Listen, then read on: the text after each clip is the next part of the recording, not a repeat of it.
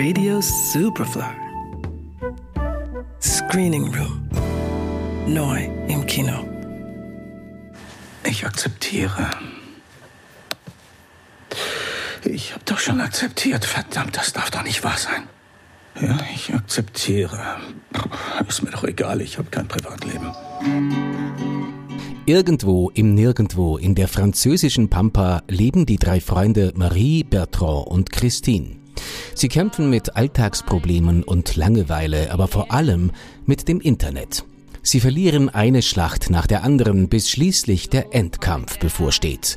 Im Silicon Valley. Bertrand grübelt darüber nach, wie er das Mobbing-Video seiner Tochter aus dem Internet entfernen lassen kann.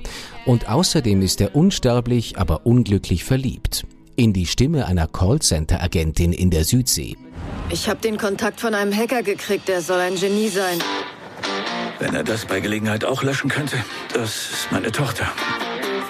Ich habe schon 42 Einschreiben an Facebook geschickt. Keine Antwort, nichts dergleichen. Verdammt. Christine dagegen ist Uber-Fahrerin und bekommt trotz redlichen Bemühens immer nur Ein-Stern-Bewertungen, was sie langsam zur Verzweiflung treibt. Und Marie muss seit ihrer Trennung Stück für Stück Immobiliar verkaufen, um über die Runden zu kommen und wird dann auch noch mit einem Sextape erpresst.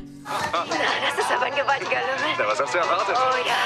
Das, das werden Sie sofort löschen. Was, was soll ich dazu sagen? Das ist leider nicht möglich, Wieso ist das nicht möglich? weil es ein Sextape ist. Ja, und? Tja, wenn ich dich erpressen will, kann ich es doch nicht löschen.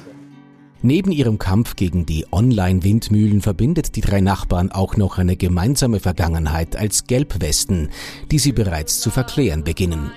Doch der Kampfgeist aus dieser Zeit ist ihnen geblieben. Darum beschließen sie, die Probleme an der Wurzel zu packen, nämlich im Hauptquartier von Google.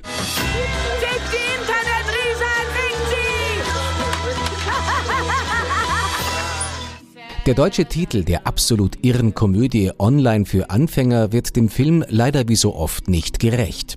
Die Doppelbödigkeit des Originaltitels Effacer l'historique, was so viel heißt wie die Geschichte löschen, enthält auch etwas von verstecktem sozialem Handlungsaufruf, den die Regisseure dieser Don Quixoterie ihre Protagonisten auf groteske Weise ausführen lassen.